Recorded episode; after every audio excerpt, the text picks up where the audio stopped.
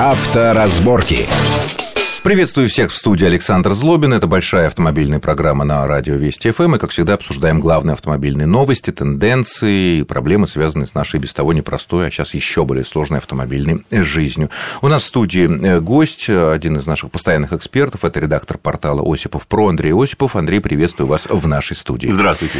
А, ну, я думаю, что главная тема, которая сейчас э, волнует людей, так или иначе связанных с автомобилями, тех, кто за рулем или кто планирует это сделать, это сколько будут стоить купить новые или не новые машины в этом новом году.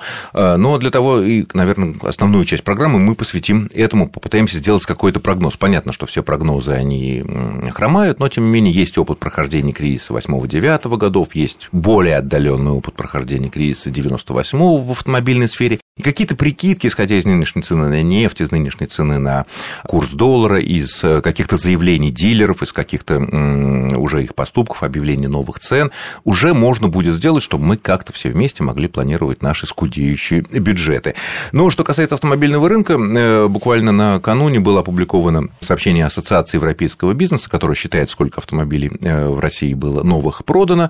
Вот за минувший год падение составило 10%, а на будущий год эти эксперты, которые, собственно говоря, это их бизнес, они это тщательно чем образом считают, они считают, что продажи новых автомобилей в России россиянами снизятся в 2015 году на 24%. Вот у меня ощущение, что это очень оптимистический прогноз, на твой взгляд. Я согласен, да, действительно оптимистический прогноз. Я, кстати говоря, согласен еще с тем, что сейчас давать какие-то прогнозы – это дело самое неблагодарное, потому что ведь многое в нашей стране, в том числе автомобильный рынок, будет зависеть от экономической конъюнктуры вообще а, в нашем государстве. Да, цена на нефть, если уж так национальная валюта, к сожалению, к этому привязана. Да, это будет зависеть в том числе и от курса рубля по отношению к доллару и к евро. И, соответственно, цены на новые автомобили э, будут также зависеть исключительно от этого. Про 24% не знаю. Я не буду ни соглашаться, э, ни противоречить этому прогнозу. Я скажу, что да, я соглашусь, Александр. Это действительно достаточно оптимистичный прогноз, потому что, на мой взгляд, в следующем году мы будем испытывать серьезные проблемы с реализацией новых автомобилей.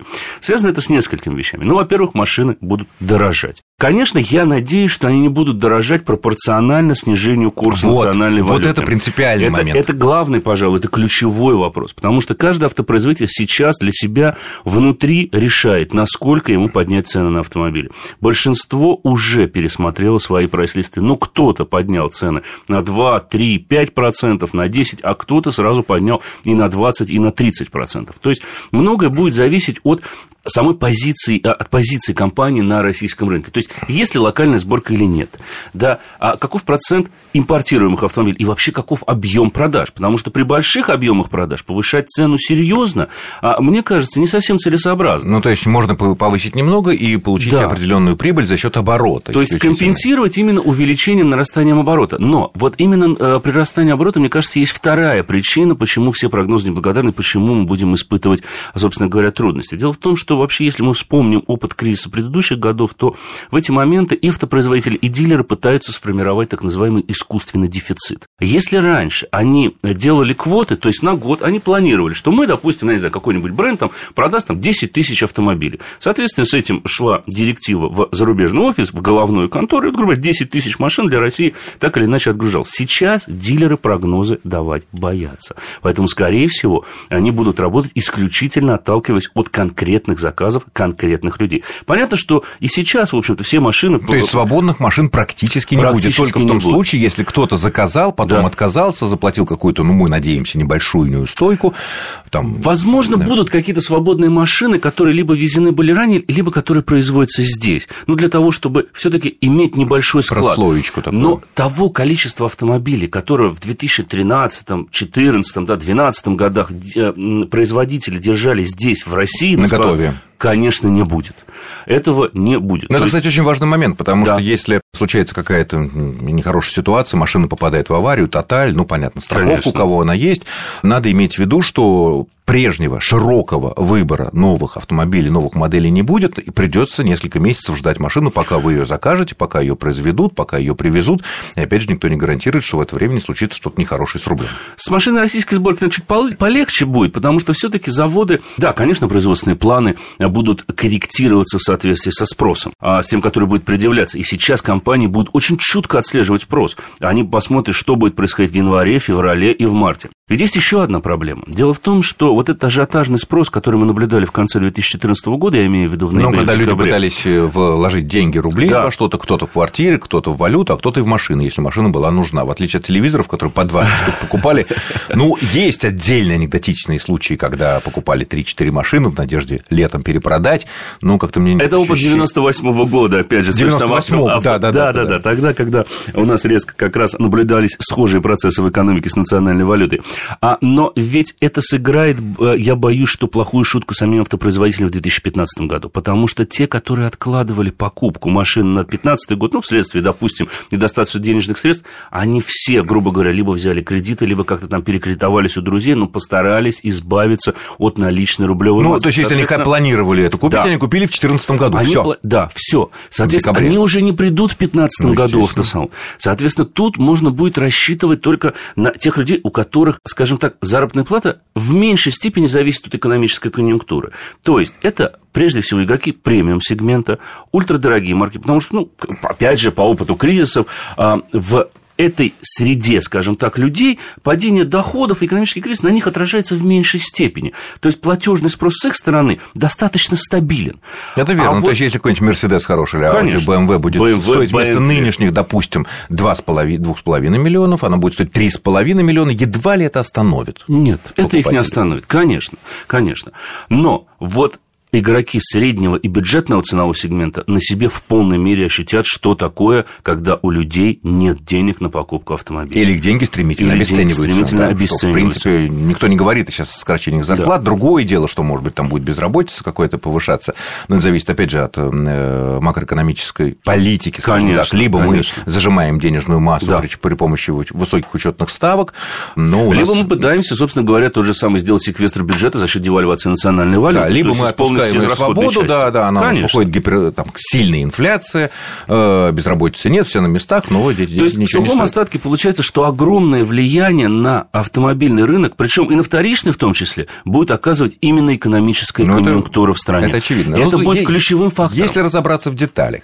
Насколько я понимаю, доход, прибыль, вернее, э, дилеров э, самого разного свойства, она от продажи автомобилей была невелика. Итак, Маржа меньше.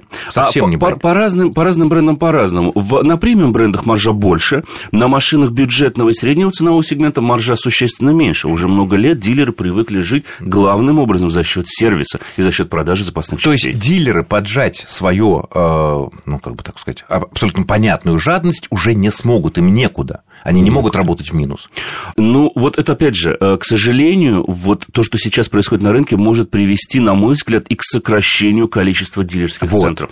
Более того, это может привести к консолидации на рынке дилерских э, центров. То есть я имею в виду, что мелкие игроки постепенно начнут, маленькие игроки будут уходить. То есть мы будем видеть все большую глоба- глобализацию на этом рынке. Но на когда- цены это не повлияет.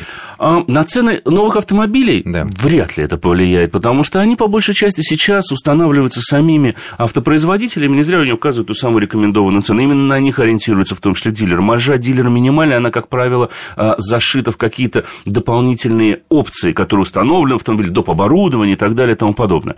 Но ведь надо не забывать еще о том, что обслуживание автомобиля будет расти. И запчасти сервис, подорожают. да. Причем тут ведь еще Нет, а с получается... какой стати должен расти сервис? Вот одно дело, понимаешь, когда нормы часы, мы понимаем, что нормы часы это русские люди, русские ру- руки получают рубли определенные, ну пусть даже дешевеющие. По идее, нормы часы, я понимаю запчасти. Да. Те, которые оттуда. Это естественно. Опять же, надо быть готовым, что никто, как и машины, не будет их закупать много, чтобы они в запас, да, потому что неизвестно. Склад запчастей придется поддерживать в любом случае, потому что иначе можно столкнуться с проблемой уже с обслуживанием автомобиля серьезной, потому что тогда дилеры могут столкнуться с тем, что у них вследствие отсутствия запчастей А. будет огромное количество автомобилей на сервисе. Это невыгодно То есть они никому. не могут обслужить их, а они не могут Конечно. получить прибыль. Конечно. Ну, хорошо, допустим, запчасти все с ними понятно, с ними придется платить за ним по новым долларовым или, Или евровым, да. ценам. Это очевидно. Но вот сама работа тоже повысится, на твой взгляд? Я, мне кажется, что да. А какой Повысится все. Это, вот это уникально вообще. Это вот я как сегодня получил э, сообщение по электронной почте от одной компании, которая занимается в интернете. Она занимается регистрацией сайтов.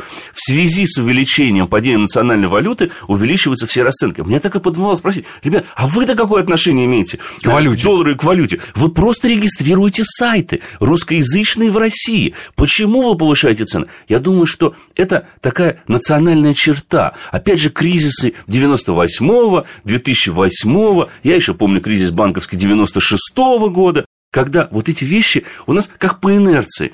Ведь э, на самом деле, поэтому, вот мне кажется, вот по инерции начнут повышаться цены на обслуживание автомобилей в самих дилерских центрах. Хотя оснований вот тут реально нету. Да, но они ведь должны как-то компенсировать падение, э, точнее, тот убыток, который у них явно образуется вследствие, во-первых, уменьшения спроса со стороны автовладельцев. Ведь если машин меньше покупают, их будут и меньше обслуживать. Я могу также предположить и отток покупателей, э, отток клиентов из сервисных центров, Верно. из официальных дилеров. Нет, я уверен, что огромное количество людей после Просто истечения гарантии в э, пойдут в серые сервисы, где можно договориться, и более того, даже в гарантийный период Да. могут какие-то простые вещи, типа поменять масло и так Конечно. далее, там плюнуть на эту гарантию и так далее. Но тут еще возникает очень важный вопрос относительно, если мы взяли э, цены на ремонт автомобилей, это страховка. По идее, ведь э, страховка, как правило, позволяет выбор. Либо ты получаешь деньги, да, которые Либо сервис. либо и тебе восстанавливают новые за старые. Вот мгм. тут, получается, наверное, надо будет внимательно читать новые полисы, которые люди покупают по каско, из-за того, что там, наверное, будет уже разные вещи. Либо ты деньги фиксированные в рублях получаешь, либо тебе оплатит страховая весь твой ремонт по новым ценам запчастей, независимо от того, сколько они стоят. Но ответ на этот вопрос мы попробуем найти в- во второй части нашей программы буквально через несколько минут. Авторазборки.